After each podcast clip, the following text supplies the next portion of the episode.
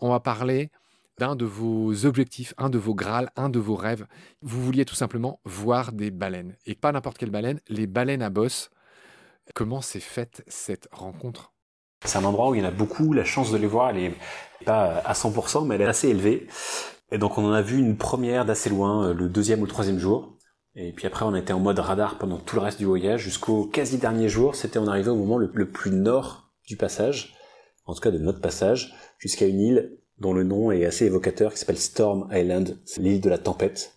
C'est un endroit où il y a deux fjords qui se croisent, et euh, en arrivant en fin de journée sur un coucher de soleil absolument magnifique, on voit une baleine qui saute à un kilomètre.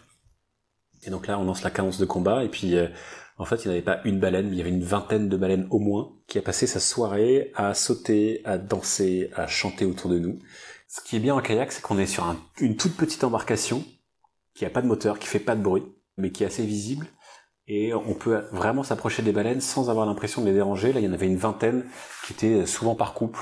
Et elles passaient en fait la soirée là. On pense à se nourrir parce qu'il y avait des courants qui se rencontraient, donc probablement plein de krill, plein d'aliments pour eux. Et on les voyait d'hyper près, on les voyait une vingtaine de mètres.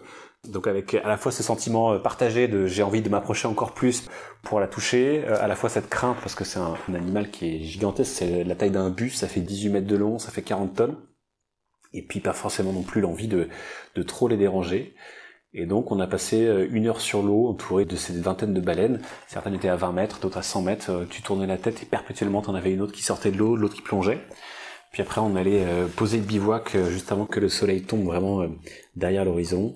Et puis on a encore eu une heure et demie, deux heures de spectacle. Et puis même toute la nuit on les entendait encore sauter, taper de la queue, taper des nageoires et presque chanter. Donc ça a été une longue rencontre, à la fois sur l'eau, puis juste euh, depuis l'île, où on les voyait encore euh, dans ce croisement de fjord.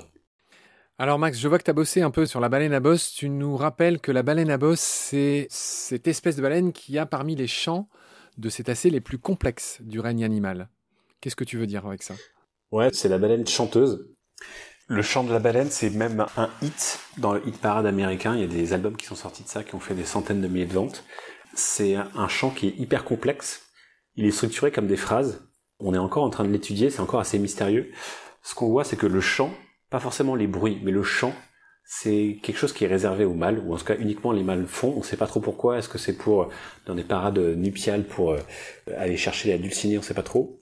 Mais ce qu'ils font aussi, c'est dans une position qui est hyper particulière. Ils font ça la tête en bas, en quasi statique. Donc ils peuvent être à 20 mètres ou à 100 mètres de profondeur, mais ils font ça euh, en quasi statique. Et la petite histoire qui est rigolote aussi sur ces champs de baleines, c'est que c'est tellement particulier, c'est tellement unique que les Américains états-uniens ont envoyé dans une de leurs sondes, la sonde Voyager, ils ont envoyé deux ou trois sondes dans l'espace à la rencontre des euh, extraterrestres en mettant plein de choses, des, objets de, l'humanité, des enregistrements de plein de langues, une vingtaine de langues, et aussi le chant des baleines, peut-être pour dire